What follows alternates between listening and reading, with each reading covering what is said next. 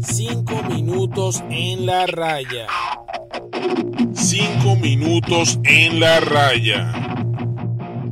Hola a todos, bienvenidos a 5 minutos en la raya. Te habla Gabriel, aquí te hablo de béisbol y fútbol en 5 minutos, un poco más.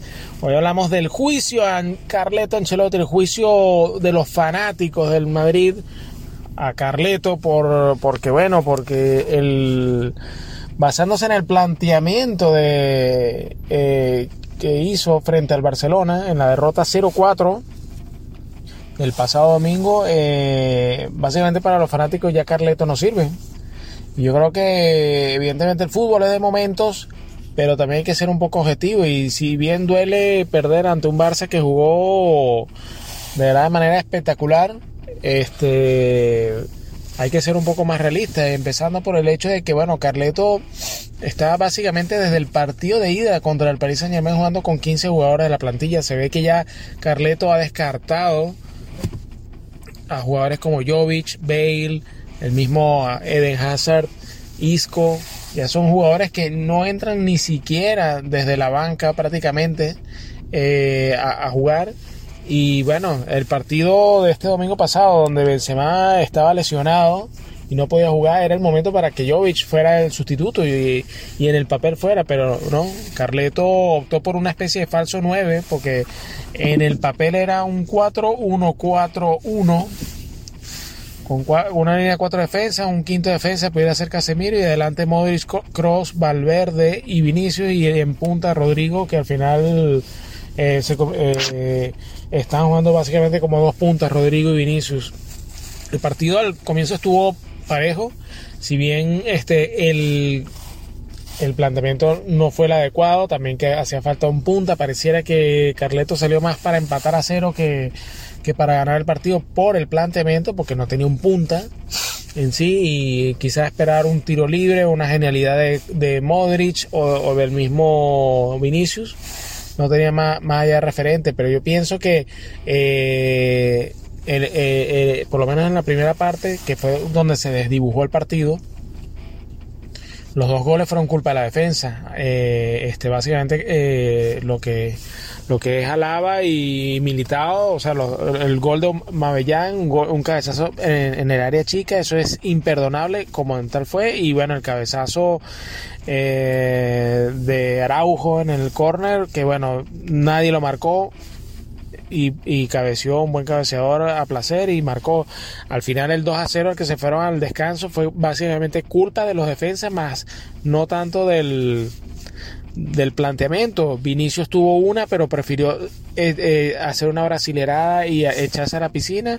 Vinicius le falta mucho por madurar quizás no es el mega crack que se espera. Y con Mbappé eh, viniendo el año que viene posiblemente yo creo que Vinicius o avispa o, o, va a la banca.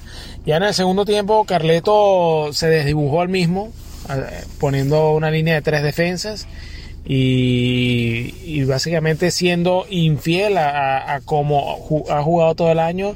Básicamente el equipo se perdió en el campo y el Barça puso el 4 a 0 básicamente en los primeros 15 minutos del segundo tiempo. Ahí sí fue un baño. Eh, pudo haber sido más si no fuera por uno, unos fallos de Ferran Torres, del mismo Babellán y evidentemente de Tibú Courtois, que si a mí me ponen a elegir entre el más valioso entre Benzema y Courtois, no te sé decir, porque Courtois ha, salvado de varias al Madrid en todo el año. Benzema evidentemente es el máximo goleador y pieza fundamental, pero el Madrid es básicamente Benzema y Courtois y otros nueve jugadores. En resumen, eh, la gestión de, de, fichaje del equipo eh, está repercutiendo en Madrid en ciertos partidos. Se te lesiona un, un, una piedra angular de tu once titular y básicamente no tiene reemplazo. Está carga, eso sí, está cargando con unos lastres de jugadores y me disculpan la, la expresión que al final no han rendido lo esperado. Y, y bueno, todo eso se conjuga en que el Madrid haya tenido una mala tarde el día domingo. No es para crucificar a Carleto, hay que entender más eh, la situación interna de, del club, donde no tienes más de dónde echar mano. Eh, queda es tirar de lo que tenga el Madrid para afrontar más que todo Champions League, eh, esperando una recuperación de Benzema y mantener la ventaja en la liga que básicamente está debería de estar controlada. Eh, de resto, eh, es exagerar pedir la renuncia de Carleto cuando básicamente está, como les comenté al principio, contando con 15 jugadores en la plantilla porque se ve que por lo menos cuatro de los que están fuera de los nombres más rimbombantes no están a nivel.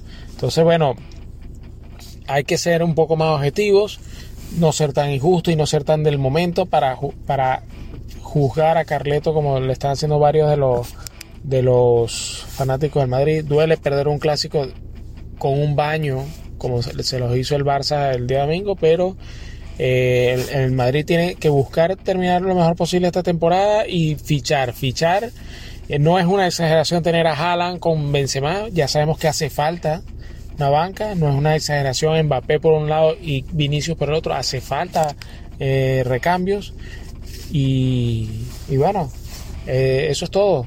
Eh, han sido cinco minutos en la, en la raya, no olvidar que Carleto tiene Champions League con tres equipos distintos, ha ganado la Champions con tres equipos distintos, así que tampoco subestimar a uno de los mejores entrenadores del siglo XXI.